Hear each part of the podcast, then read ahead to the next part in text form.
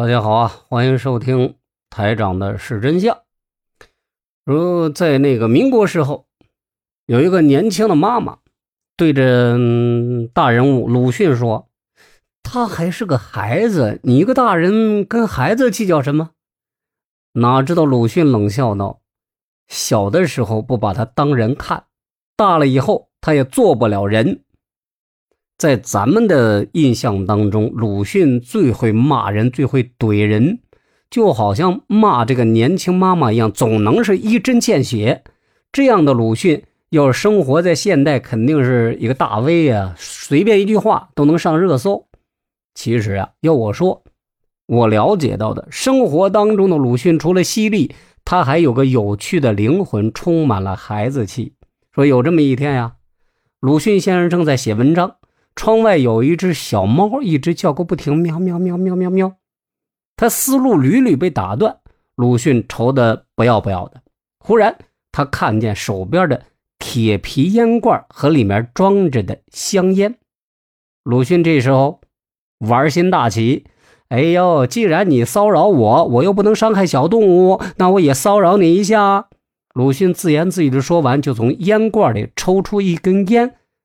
朝着这猫咪就扔了过去，这根烟当然连猫咪的影子都没碰着啊！鲁迅很失望，猫咪却冲着鲁迅喵喵喵叫得更欢了，仿佛是在嘲笑鲁迅准头差。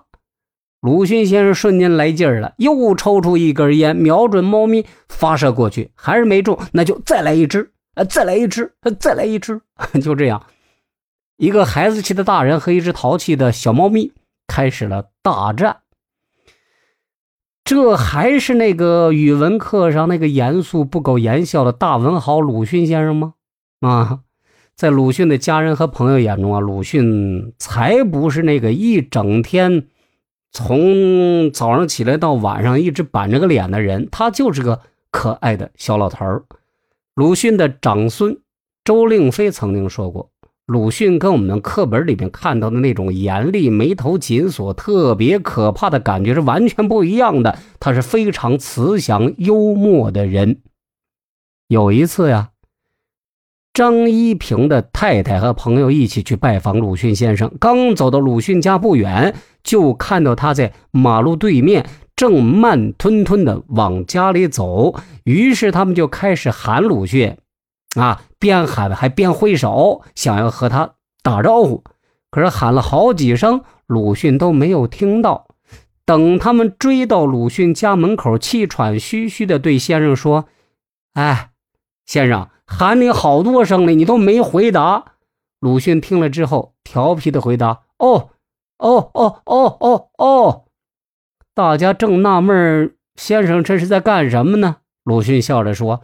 你们不是喊了我好多声吗？我得还给你们呀！大家听了之后都笑得直不起腰。他就是这样喜欢随时随地和身边的人开玩笑，也难怪剧作家夏燕说鲁迅幽默的要命。鲁迅这么有趣，大家对他的印象却是脾气古怪、苦大仇深。嗯，要我说，真是被这个教科书骗了啊！对此。大家有什么看法啊？你心目中的鲁迅是什么样？欢迎留言。